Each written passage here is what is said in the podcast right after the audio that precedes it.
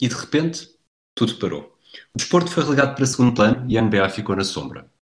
Rudy Gobert acendeu o rastilho de uma explosão que parecia inevitável e o futuro está tão incerto que é impossível fazer cenários. Por isso, neste episódio, tão realista quanto nos é permitido, vamos fazer uma primeira análise do que foi esta temporada, até ao momento, percebendo que poderá não passar sobre isto. Eu sou o Rui Silva e hoje tenho comigo, à distância, o Pedro Quedas. Switching switch, and here's Pierce again. A Smith screen. Posey will defend. Oh! oh! LeBron James with no regard for human life. Boston only has a one-point lead. Greer's putting the ball on a play. He gets it out deep, and Havlicek steals it.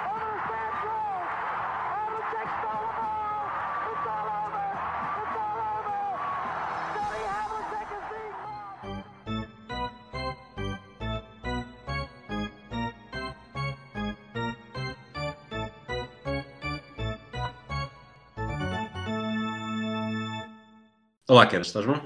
Tudo bem, estou aqui, estou aqui. Uh, pronto para este regresso, não necessariamente. Quer dizer, o episódio, o tema do episódio não é mau, mas uh, não pelos motivos que nós. Uh, pelos melhores motivos. Sim, que nós desejaríamos, né? Gostaríamos de estar aqui a fazer até umas potenciais previsões de que, o que é que isto significa para os playoffs e tudo, mas neste momento ainda não, não sabemos sequer se há playoffs. Portanto, está tudo assim um bocadinho no, no vazio. Exatamente. Tu não és, portanto, tu tens, és amigo do Adam Silver, não? Não sou amigo do Adam Silva. Eu gostava de ser, parece-me ser um, um tipo simpático. És especialista epidemiológico? Uh, já fui mais. Já fui mais especialista nisso. Eu também não sou amigo e também não sou especialista, portanto não vale a pena estarmos a falar e a especular sobre coisas que não, que não conhecemos. Exato. Portanto, por outro lado, gostamos os dois bastante da NBA e já seguimos há uns anos esta, esta coisa. Portanto, vamos falar do que, do que foi até agora. Este é o primeiro, Exato. Este é o primeiro de dois episódios em que vais fazer de professor Marcelo e dar notas às equipas do que foram, a partir do princípio, como se a fase regular tivesse terminado agora, portanto um balanço até ao momento. Uh, começamos, começamos pela Conferência Este, na próxima semana faremos uh, Oeste. Como é que, explica-me como é que é o padrão das tuas notas, portanto nós combinámos ser de 0 a 20 e depois se tiveste algum, algum, como dizer, algum MO especial? Uh, não, isto basicamente eu fui dando notas de 0 a 20. Comecei por dar um bocado a nota que primeiro me ocorria e depois olhando melhor para o que as notas que eu tomava em relação à equipa, o que é que isso me fazia sentir e tentei sempre encontrar um balanço, ou seja, embora de um modo geral as equipas que estão em primeiro têm melhores notas, as que estão em baixo têm piores notas, como é óbvio, há alguns ajustes ali e acolá conforme expectativa. Ou seja, um, tentei encontrar um balanço entre o que se esperava e o que aconteceu, não só necessariamente o registro. E também alguma consideração para se correu mal este ano, porque, por exemplo, há equipas que correu mal este ano, mas dá para ver as sementes de algo melhor. E há outras em que só se vê uma rota descendente. Então isso também afetou um bocadinho a minha nota desta temporada. Ou seja, embora seja uma nota desta temporada, é também do que esta temporada significa para um futuro, quando eventualmente voltarmos a ter jogos, seja isto nesta temporada ou, ou só na próxima. Ok, então vamos começar a fazer, combinamos fazer por ordem alfabética de cidades. Conferência Este. Uh, começamos com os Atlanta Hawks, que em 67 jogos uh, venceram apenas 20. Uh, o que é que tens para me dizer dos Hawks? O que tenho a dizer dos Hawks é muito simples. Eu dei-lhes uma nota 8. E... Negativa? Negativa, sem dúvida, porque falava-se ao longo deste ano, antes da temporada, de, especulou-se muito sobre o potencial dos Hawks que estariam na luta pelos playoffs, que estariam ali naquele, naquele range de onde estão Brooklyn, Orlando e esse tipo de equipas, seja ali na bolha, e não tiveram de todo na bolha, tiveram o John Collins suspenso por PEDs e tem alguma esperança, porque o Trae Young ofensivamente é de facto muito bom. Mas a razão porque eu acabo por lhe dar notas negativas é uh, enquanto o Trae Young, o Trae Young, excelente ofensivamente que é, enquanto for um completo desastre na defesa, há um teto claro no potencial dos Hawks. Porque, principalmente nos playoffs, quando eles voltarem a haver, as equipas tendem a focar-se completamente no, nos defeitos das equipas. E se for sempre possível fazer switch para o Trae Young, sexto garantido, se o Switch Foster Young ter sexto garantido, os Hawks não vão lá nenhum a nível, a nível defensivo. E, e também o potencial contrato do John Collins, que, embora isto seja chocante para algumas pessoas, vai pedir o max e vai provavelmente receber o max de alguém, o max contract. Isto são tudo sombras à volta do, do potencial que esta equipa dos Hawks poderá vir a ter, e é por isso que eu acabo por dar uma nota negativa. Não é tão negativa como poderia ser, porque o registro é de facto muito mau, uh, porque há algum potencial, mas ainda vejo a coisa uma nadita mal parada e certamente pior do que eu esperava ao início da temporada. Pois, eu acho que essa, essa é a chave uh, de todo, toda a nota, que é uh, tu consegues ver, há imenso potencial aqui, não apenas no Trey e no John Collins, mas, mas tendo em conta a expectativa inicial e aquilo que acabou por ser a temporada, também acho que houve aqui uma, um grande descarrilamento à conta da suspensão do John Collins. Uh, é impossível claro. dar uma nota positiva, portanto acho que começamos, começamos mal com uma nota má, mas, mas acho que começamos bem porque, porque estamos mais ou menos de acordo. Um, continuamos para Boston, Boston Celtics, 43 vitórias, 21 derrotas. Uh, qual é a nota? Uh, vou claramente dar um 2. Uh, eh, não, era só, para, era só para assustar o nosso. Ah, por acaso, sabes, a chamada caiu, nem sequer ouvi o que tu disseste, portanto podes continuar. Uh, uh, vou, dar, uh, vou dar uma nota extra alta até para o registro que tem, que é 17. Um quase, okay. quase muito bom, mas ali okay. acima de tudo dar-lhe um 17, porque assim mais uma vez, falando de expectativas, porque esperava-se desta época que fosse até certo ponto uma época de transição.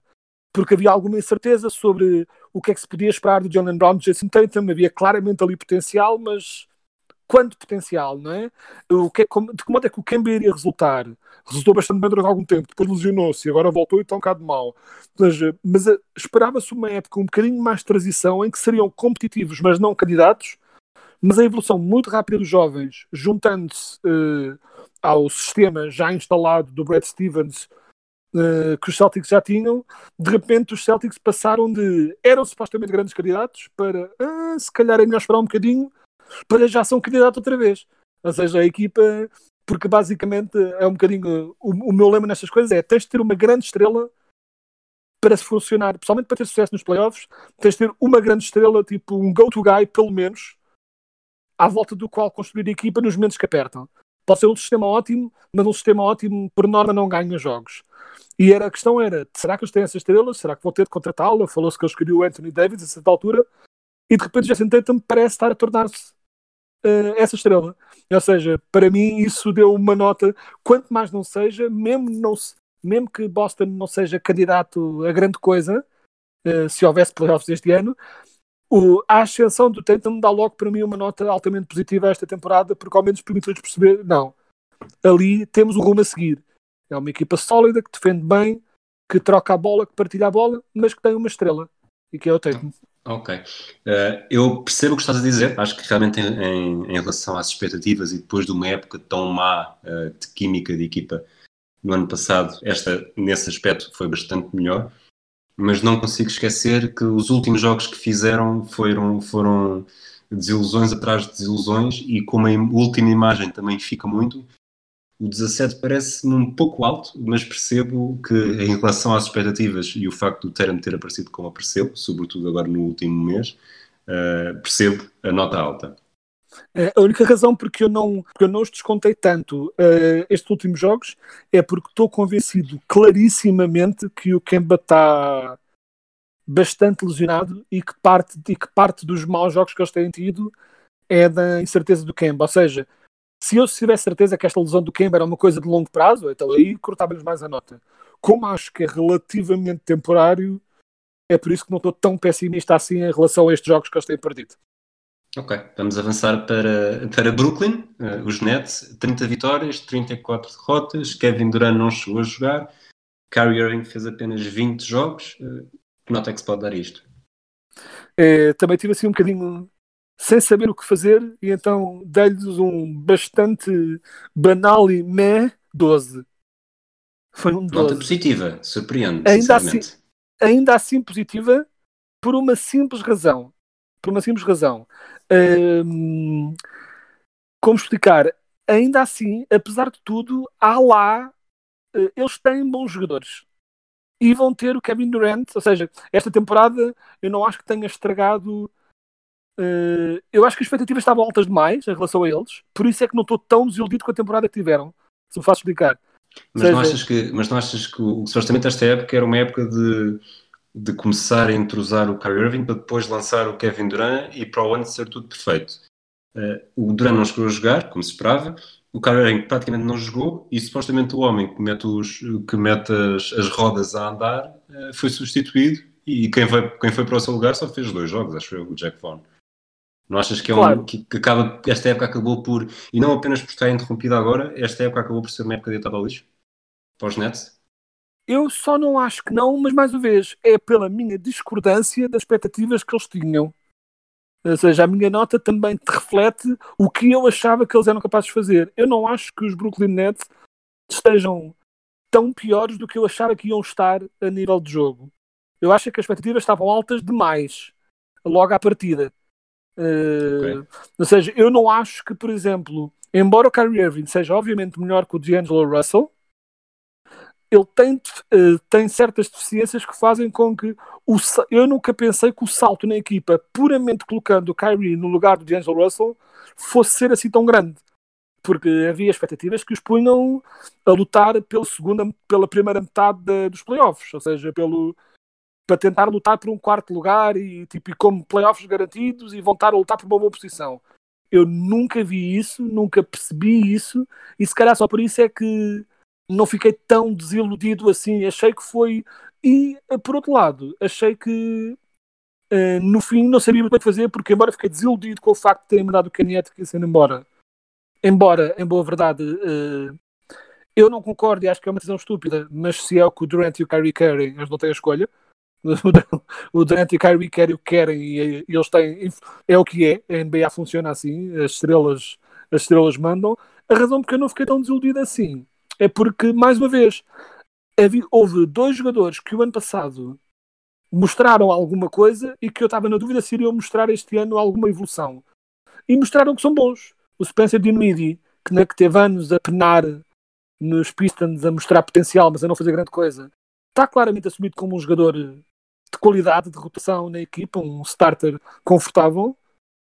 E o Caris LeVert nos últimos jogos estava ah, tipo, tendo tempo, tendo bola, estava a mostrar eh, muito potencial, o que poderá torná-lo no futuro pronto, um bom terceiro barra. Ou seja, se o teu quarto melhor jogador ou terceiro melhor jogador é o Caris LeVert, acho que não estás assim tão mal posicionado. É só uma questão de ver se o Durant consegue meter o, o Kyrie nos eixos.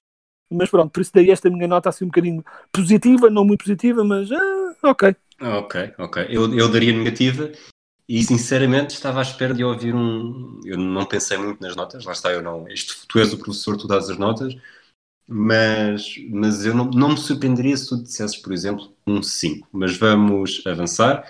Uh, Charlotte, os Hornets ganharam 23 jogos, perderam 42. Eh, Charlotte tem. Eu tive. Eu, eu senti-me quase estranho de uma equipa que tem um registro tão negativo. Como é que se pode dar nota positiva?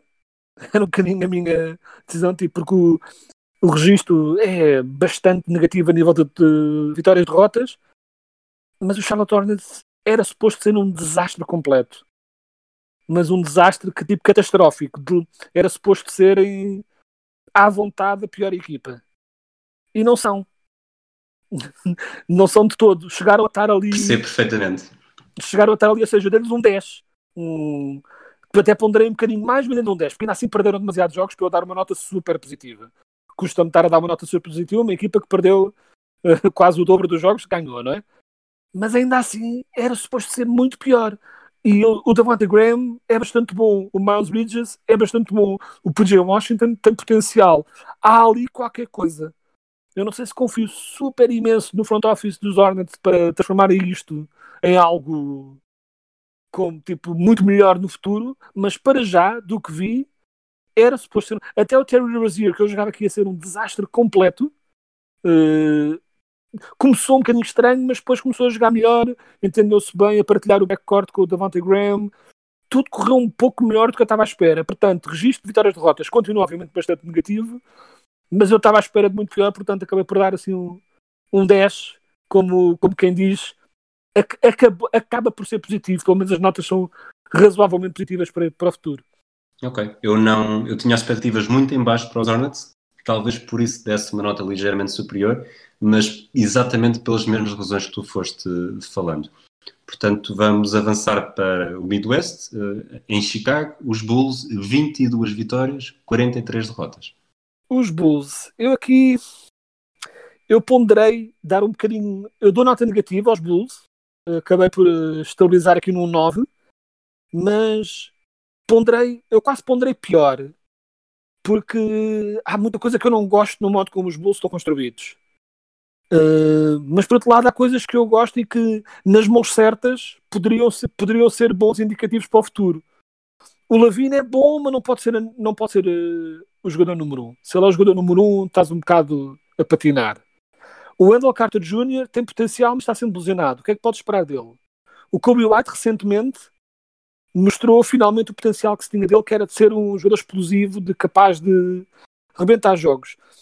Os Bulls, ainda assim, há certos jogos em que de repente parece que há ali potencial para ser qualquer coisa, mas depois, é, seja, há muitas dúvidas e a minha nota acaba por ser negativa, uh, acima de tudo, porque Jim Boylan convence-me menos que zero. Ele está bem, põe a equipa a competir QB, mas é é tudo muito é tudo muito incerto ainda. E eu aqui nem pensei tanto no registro, porque eu não estava à espera de nada de especial dos Bulls, apesar de estarem bizarramente na luta pelos playoffs, né, nessas outras coisas, porque a luta pelo, por aqueles lugares mais em baixo era assim muito fraquinha. Mas eu, eu esperava dos Bulls alguma mediocridade e eles deram alguma mediocridade. Isso levaria a que eu apontasse para uma espécie de 10-11, mas o meu, o meu, desconforto com uma equipa liderada por Jim Boylan acabou por me dar um baixar uns pontinhos e acabar por dar acabar por uh, assentar na negativa. Pronto, na negativa okay. marginal. Eu também, também esperava bastante mais. Acho que o, as lesões realmente são, são um dos calcanhares daqueles destes Bulls bem como ali numa ainda, ainda em 2019 uh, tanto antes da passagem de ano, mas já esta época acho que acabaram por pecar em inúmeros jogos que estiveram em vantagem e que supostamente deveriam ser vitórias e que, que, se transformaram em derrotas e acho que isso acabou por matar a equipa também progressivamente. Um, vamos avançar para, para Cleveland, os Cavaliers, pior registro do Este, 19 vitórias, 46 derrotas. Estes Cavaliers levam uma, um, um belíssimo 5 um belíssimo É a minha, okay. a minha primeira nota, assim, bastante abaixo.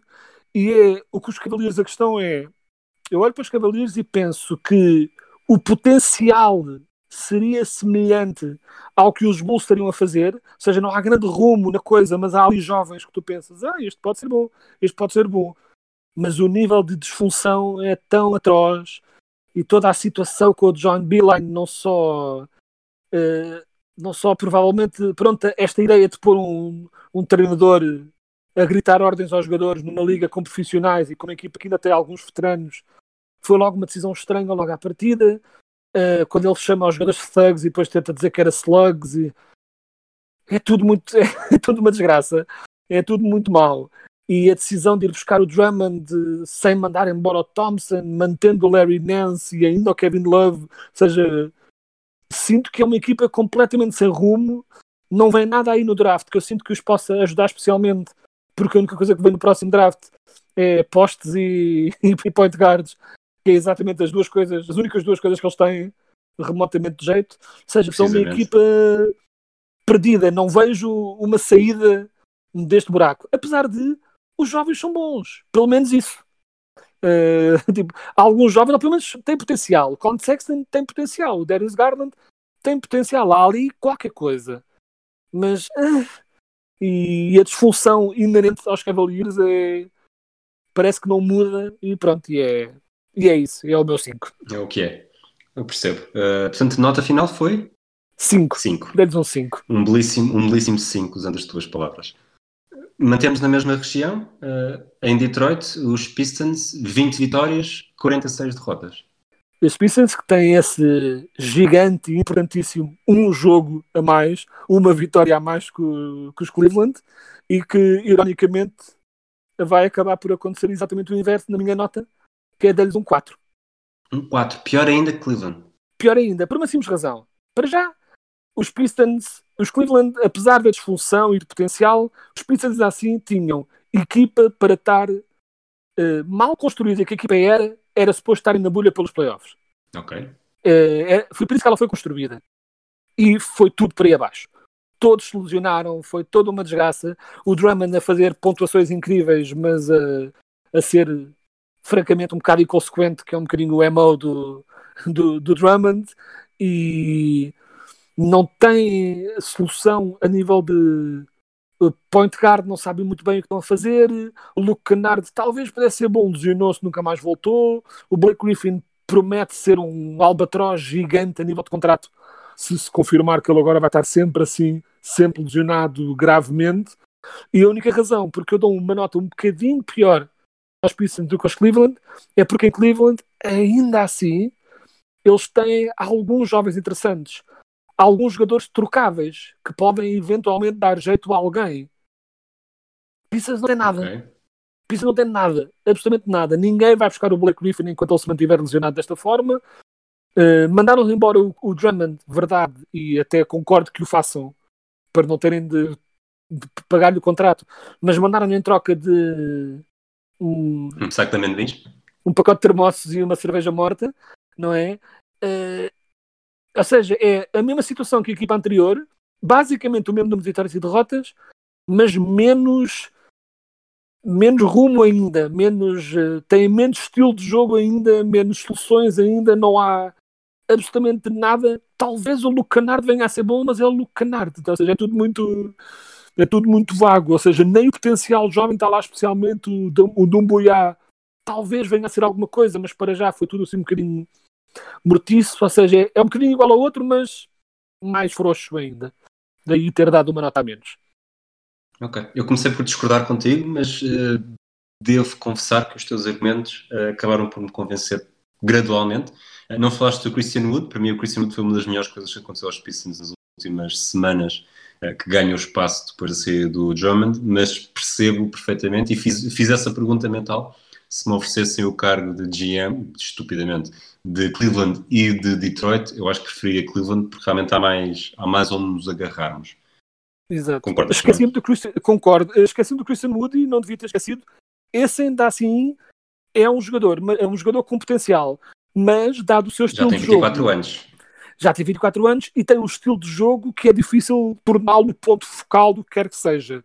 Não é? Hoje em dia, se vais ser um big man que é um ponto focal, tens de ter um bocadinho mais de playmaking, tens de conseguir jogar com a bola nas mãos, que não é bem o jogo dele. É? O futuro dele é ser um jogador super útil, um starter de valor, mas nunca um ponto focal de uma equipa. Não é? tipo, hoje em dia, se não és playmaker, é muito difícil seres o ponto focal do, do que quer que seja. Muito bem. Vamos para Indianapolis, os Indiana Pacers, 39 vitórias, 26 derrotas. E eu vou dar-lhes um, um 16.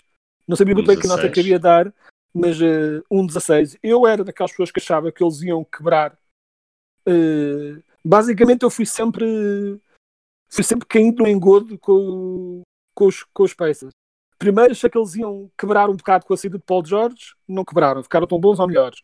Depois achei que iam sofrer com a lesão do Oladipo e continuaram a jogar tão bem como sempre. E o Sabonis e o Brogdon uh, são um bocado a cereja no topo do bolo de uma equipa que simplesmente é incrivelmente bem treinada, jogam sempre bem, todos os jogos estão prontos a jogar. Uh, acho que o Nate McMillan, uh, que eu ao início criticava por ser um treinador um bocadinho conservador, um bocadinho não moderno, não é? Tipo, não, não adequado ao, ao estilo moderno de jogo e continuar a, não ser, a ser um bocadinho isso que eu estou a dizer.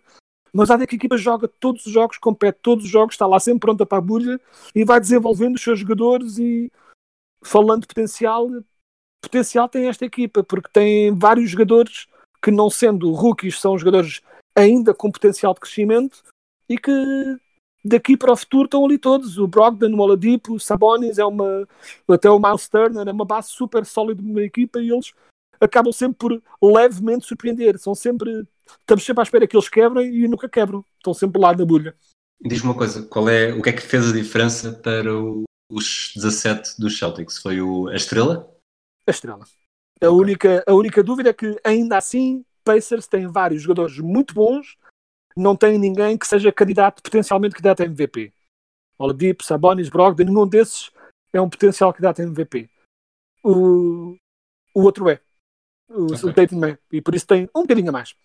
Ok. Miami Heat, vamos levar os nossos talentos de, de, de ensino superior para, para a Flórida. Heat com 41 vitórias, 24 derrotas. Eu, aqui é muito simples. Eu confesso que eu estava muito desconfiado com o, Jim, com o, o com o Jimmy Butler, de um modo geral. Em relação ao temperamento do Jimmy Butler. E ao facto de ele ser um jogador que gosta muito de lançar a bola e é ineficiente a lançar. Ou seja, há várias coisas que eu desconfiado de Jimmy Butler. E eu não podia estar mais enganado. E, portanto, dou-lhes um 17. Eu Ok. não estava eu não estava à espera desta temporada dos Miami Heat. Joguei que eles iam ser porreiros, mas nunca uh, nunca tão bons e tão nunca pensei que fosse resultar tão rapidamente, tão bem logo. E embora eu achava que o Bam, que o Bam Adebayo ia evoluir, eu estava confiante nisso e nós volta e meia falamos aquelas coisas que ninguém se interessa, mas nós não resistimos, que é falar do fantasy. E eu fui uma pessoa que escolheu o Bam Adebayo na altura muitos acharam um bocadinho cedo demais e eu fui reivindicado porque ele jogou muito melhor do que eu estava à espera. Eu nunca esperava aquilo. E o Bama da Baio, eu adoro o Bama da Baio. E acho que acho que o Bama da Baio é mesmo estrela estrela, porque tem exatamente aquilo que estamos a dizer, que é, é, é um bocadinho game changer acima de tudo por causa da defesa, porque o Bama da Baio é um bocadinho dá tudo o que, por exemplo, um Sabonis dá nos Pacers a nível de, de ataque e depois é um defensor absolutamente insano, tanto na defesa do sexto como no perímetro. E isso torna para mim um jogador eh, de alto nível e junta-se a isso. O Spolstra, que não sabe não treinar eh, bem mal a equipa, né? não sabe treinar mal aquela equipa, a equipa joga sempre, compete sempre, e a equipa de Miami é conhecida por ter sempre índice de condição física eh, ao nível de mais ninguém, e a equipa está a jogar eh, super bem, e eu achei que pronto, se, viesse, se viermos a ter ou não, pronto, eh, principal, ou seja, acho que em playoffs ia resultar ainda mais. Ou seja, uma equipa que não só jogou melhor do que eu estava à espera, como tem um estilo de jogo que quando a coisa desacelera um bocadinho e passamos a estar um bocadinho mais em, em, eh, com o pace mais baixo, acho que seria uma equipa venenosa nos playoffs, porque defendem bem e atacam bem e fazem um bocado tudo bem e tem triplistas também. O Duncan Robinson e o Nunn, ou seja, tem scorers também, ou seja, tem um bocadinho de tudo. E daí eu ter já de 17, acima de tudo, porque eu estava à espera que eles estivessem um bocado mais fracos do que. eh, eu jogava que eles iam estar um bocadinho piores do que estão. Não estava à espera Ok. que fossem tão bons. Diz-me uma coisa, eh, tanto os Celtics como os Heat tiveram 17 num critério específico das expectativas, qual das duas equipas é que achas que superou mais? Ou estão as duas ao mesmo nível? Acho que os Miami Heat superaram mais as expectativas. Ok. Eu, ok. eu dei um bónus a ambos eh, por superar expectativas, mas eh, é um bocado como, fazendo assim umas contas muito estúpidas de cabeça, é um bocadinho como se Boston a nota fosse 16 e eu dei, 17, dei mais um ponto por superar as expectativas, e Miami Ok. seria 15 e eu dei dois pontos por superar as expectativas. Ok, não, não, ok, não foram necessariamente essas contas que eu fiz assim, mas é um bocadinho essa lógica. ok. Acho que Miami superaram um bocadinho mais as expectativas, ainda assim.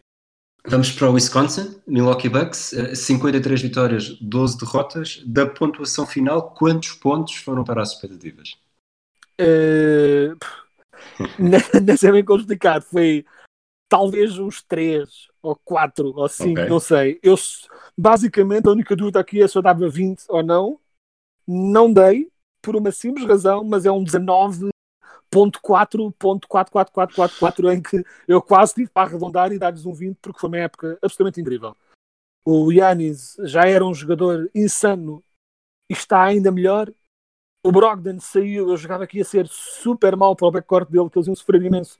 Mal se notou, porque tens o George Hill a jogar eh, otimamente bem em minutos reduzidos, até o Wesley Matthews está a jogar muito bem. Eles têm um estilo muito moderno que os torna demolidores tanto no ataque como na defesa. São candida- candidatíssimos a tudo e mais alguma coisa.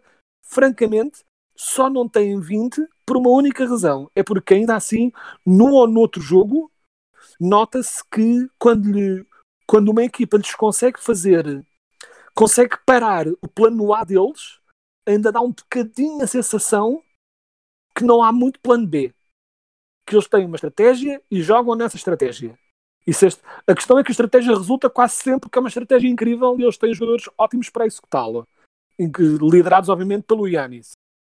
Mas sente-se ainda que não há bem um plano B. E só por essa réstia de dúvida do facto de não haver bem um plano B e da sombra que isso lança potencialmente para os playoffs, não foi exatamente 20, mas tive muito tentado a dar-lhes 20. Foi uma época incrível e eu não estava à espera de todo, desta brutalidade toda da parte deles.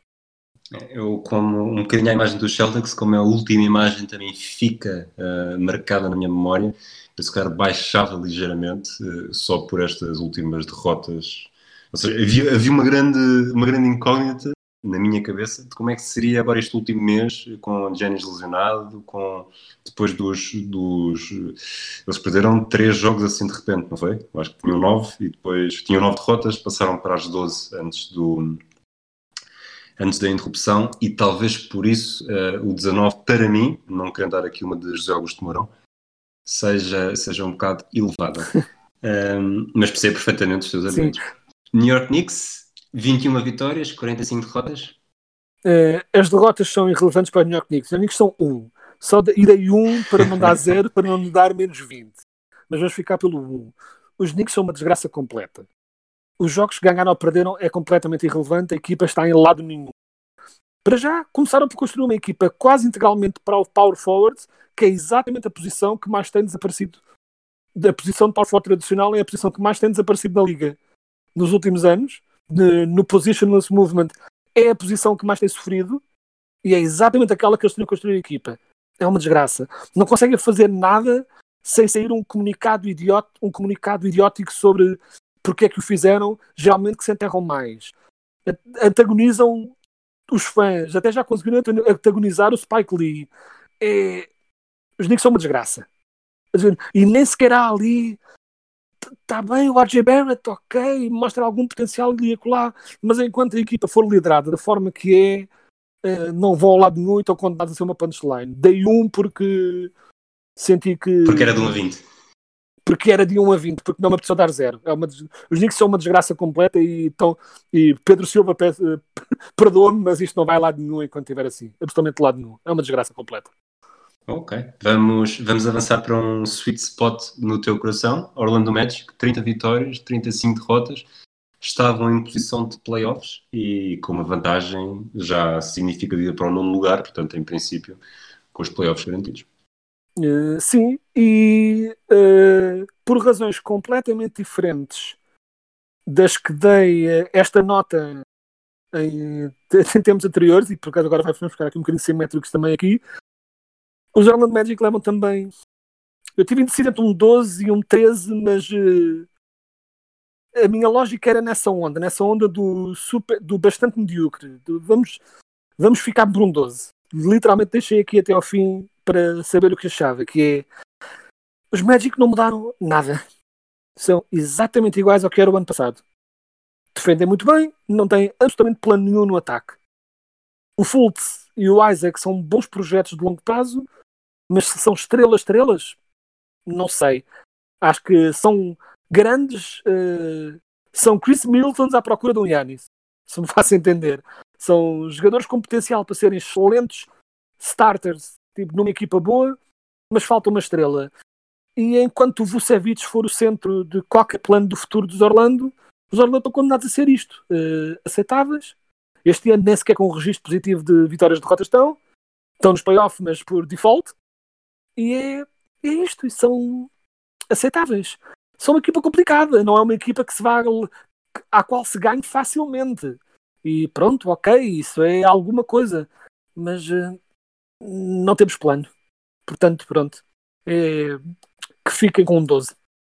Ok. É um bocadinho que- a minha coisa medíocre assim. Está bem, muito bem. Vamos, vamos avançar, acelerar para a fase final. Faltam três equipas. Uh, Duas delas são bastante curiosas. Começamos pelos Philadelphia 76ers. 39 vitórias, 26 derrotas. Estavam no sexto lugar do Oeste. Eh, curiosamente, vamos dar exatamente a mesma nota que eu dei ao anterior e por razões eh, completamente diferentes, né? Enquanto que no problema dos Orlando é a mediocridade geral, aqui em Filadélfia é a incerteza completa. Eh, eu estava à espera de muito melhor deles e continuo a achar, e a razão porque eu não lhes dou uma nota mais negativa, porque um sexto lugar é mau para a equipa que eles, para as expectativas que eles tinham, é francamente mau. Eu só Quanto é não que achas dou- que, é, que, é, que o defraudar das expectativas baixou a nota? à vontade uns dois, três pontos, pelo menos. Ok. pelo Ok. menos. Uh, só que a questão é: há momentos em que tu percebes que eles, no seu melhor, são a única equipa que eu vejo, são ou melhor, não é a única, mas são a equipa no Oeste que eu vejo a dar mais lutas ao- aos Bucks no lugar pela supremacia no Oeste. Ou seja, são aquela equipa que eu vejo com mais potencial. Mas depois há coisas que. Mas, ou seja, se tive- com todos no seu melhor, os Philadelphia 76ers estão ali no topo, eh, ombro a ombro com os Bucks. Mas o problema é que os Sixers nunca estão no seu melhor. Pois. O Simmons tanto joga muito bem no, no lado, como depois recusa-se a lançar um triplo para quase parece por teimosia. O Embiid, eh, quando lhe apetece, é um jogador absolutamente titânico e potencialmente melhor da liga, mas nem sempre lhe apetece. E este ano, especialmente, tem estado um bocadinho extra calão. Eh, a experiência das Twin Towers com o Warford f- claramente foi um tiro no pé, não resultou, pronto. Ou seja, esta equipa foi- para mim foi uma grande desilusão. Estava muito curioso de saber o que é que, o que, é que vinha daqui.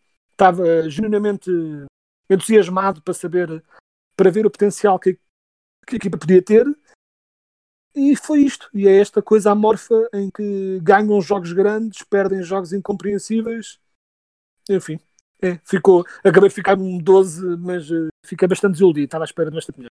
É, as minhas expectativas estavam tão altas, estou no início da época, uh, pulos na, na final, não do, da conferência mesmo, na final da NBA, que talvez por isso, por me terem defraudado tanto, não sei se, se chegariam aos 10 pontos, mas dos 10 acho que não, não passariam.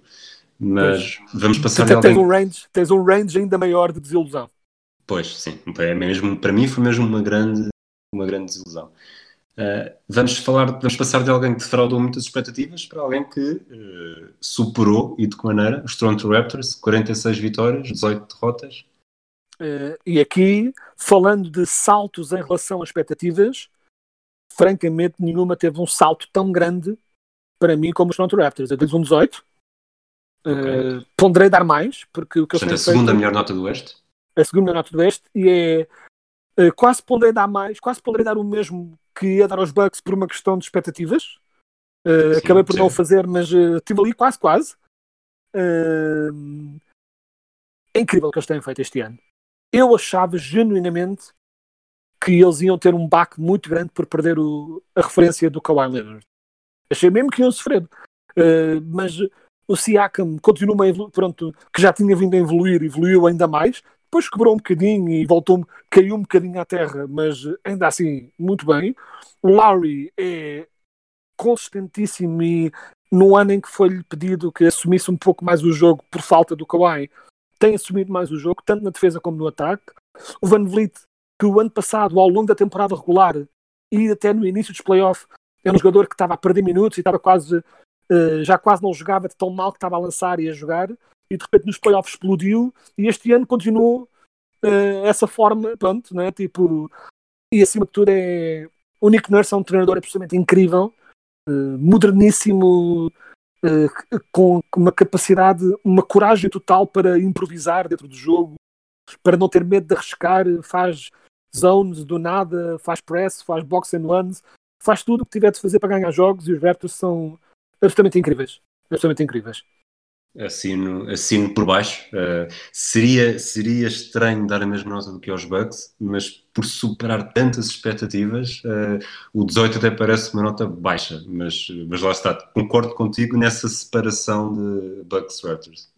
Eu ponderei genuinamente, quando dei os 18 aos Raptors, ponderei 18, eu acho que é dar 19. E então ponderei dar 20 aos Bucks e, e 19 aos Raptors por isso, mas eu não, seria, eu não, não me senti capaz de dar 20 aos Bucks, então pronto, os Raptors ficaram aqui. Mas é, é incrível o que eles tentaram fazer. Eu estava de toda à espera disto.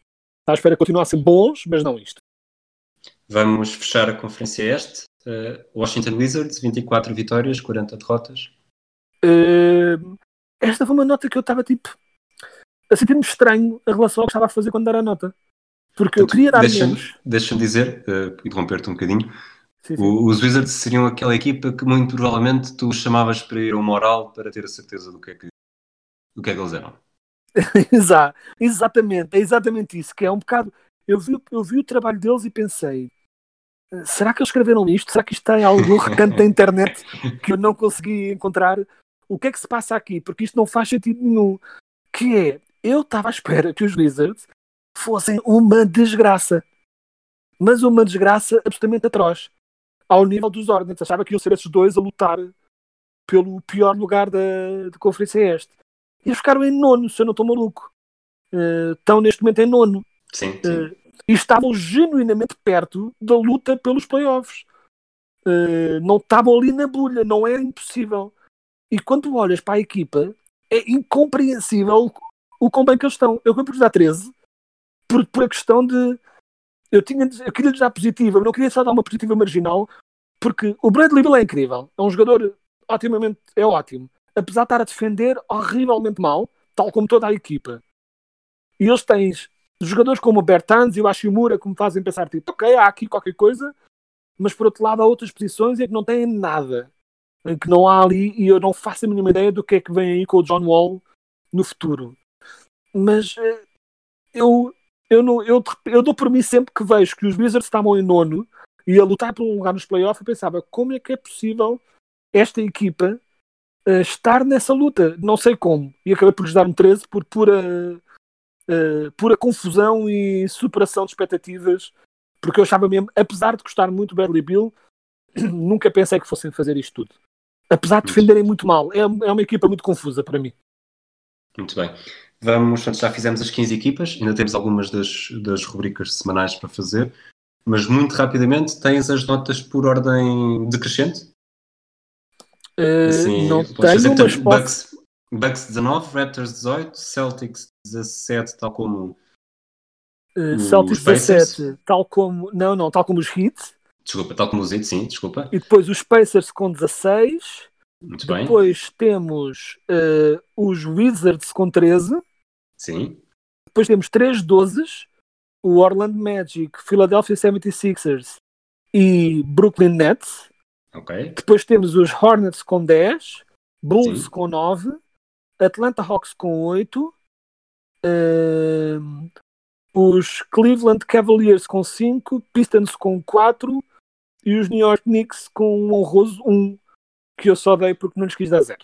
Só deste porque és amigo do Pedro Silva. Também já sou amigo do convidado. Silva e achei que eles mereciam pelo menos 1. Muito bem. Vamos avançar então. Ahm, número da semana. Nós fizemos aqui uma pequena batota, mas, mas tens um número para nós.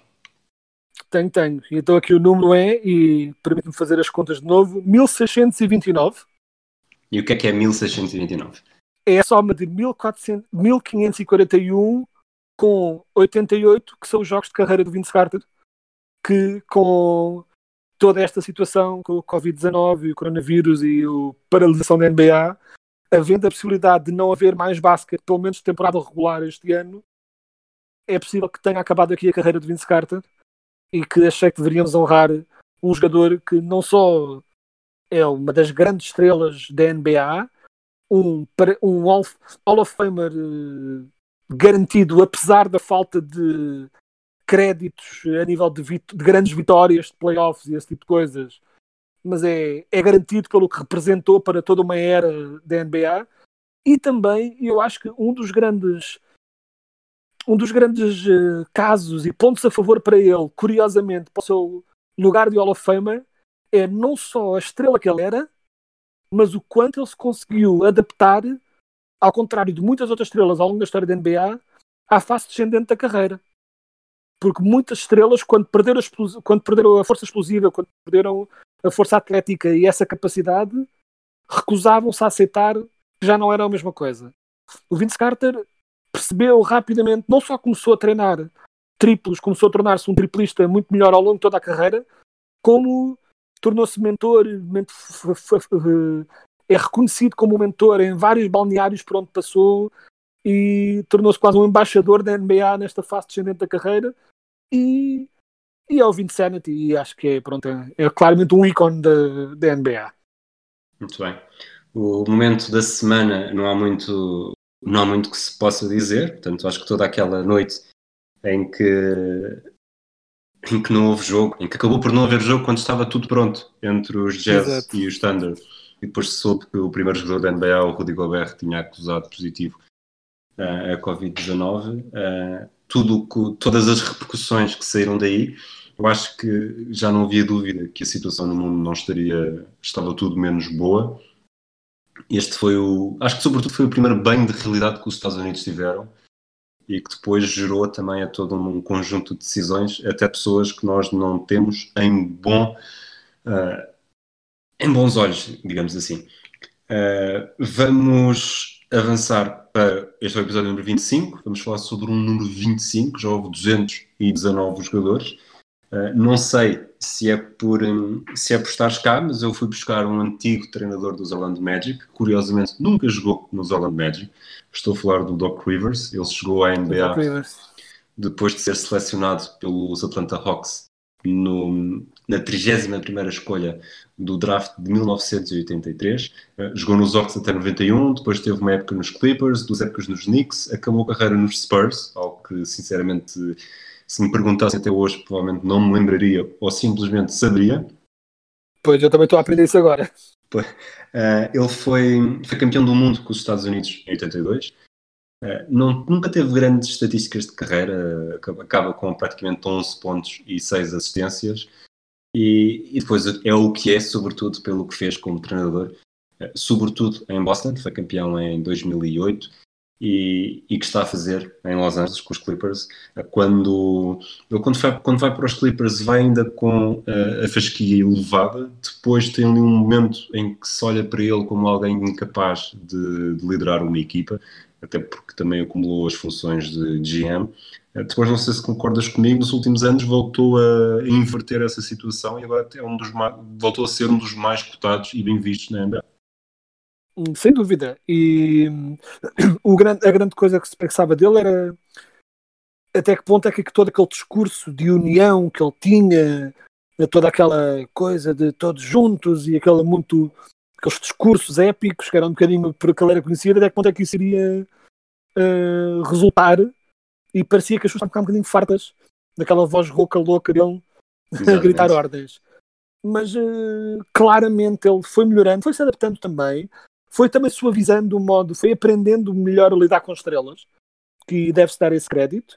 E a única nota que eu faço ao teu resumo dele é que, embora concorde que ele obviamente é mais conhecido pelo trabalho que fez nos Celtics, que foi campeão, e pelo trabalho que está a fazer nos Clippers, em que pode vir a ser, deve não ser, deve não ser ignorado que ele ganhou eh, uma única vez Coach of the Year e foi em Orlando. Exatamente. Na sua primeira época, eh, na sua época de rookie, chamamos assim como treinador, primeira época em Orlando, foi Coach of the Year. Portanto, queria só dar esse pequeno crédito a ele e um pequenino nome à, à, à minha equipa, só puxar um nadito a brasa à minha sardinha, dado que no presente não posso fazer muito, eh, que seja no passado. Ok, muito bem. Nós no, no início chegámos a acordo para não fazer a pergunta para a piada seca, porque achámos que o tema logo na altura não era o mais apropriado, mas agora até para sairmos um bocadinho com mais com outra disposição, sabes qual é o jogador mais ativista no momento, no movimento, desculpa, contra o assédio sexual nos Estados Unidos? Hum, juro que estava a tentar agora pensar, não faço a mínima ideia. É o Chimedzi Me Too. Muito bom. E pronto, com este, com este momento de que nem se pode apelidar de alguma coisa, chegamos ao fim deste episódio e fizemos Pedro quer das duas notas às equipas da Conferência Este. Na próxima semana cá estaremos para dar as notas também à Conferência Oeste. Um, o 24 Segundos voltará ainda esta semana com mais um afundanço. Uh, posso desde já dizer que vai ser sobre os Oklahoma City Thunder. Foi gravado na semana passada, já está praticamente pronto. Nos outros podcasts do Hemisfério Desportivo temos novidades uh, Matraquilhos, Última Chicane, uh, Para já são essas, não sabemos exatamente se vamos ter desconto de tempo tocha olímpica ou Atlas de bolso, mas fiquem atentos aos nossos feeds, que, que iremos continuar a produzir de certeza, mesmo com este período de quarentena. Quedas, muito obrigado por teres, por teres vindo aqui mais uma vez. É, muito obrigado, eu. Acho que demonstraste ser um, um, excelente professor. Estou ansioso para saber as notas do Oeste, que acredito que, em regra geral, serão melhores. De um modo geral, também acho que sim. Ainda não as dei, ainda não mergulhei nessa, nesses testes, por assim dizer, para dar as notas, mas também antecipo que não vai haver uns e quatro como, como houve Muito bem. Então, um abraço a todos. Uh, Mantenham-se seguros, sobretudo, e voltamos na próxima semana. Switch, and here's Pierce again. A Smith screen. Posey will defend. Oh! oh! LeBron James with no regard for human life. Boston only has a one-point lead. Greer's putting the ball on a play. He gets it out deep, and Havlicek steals it.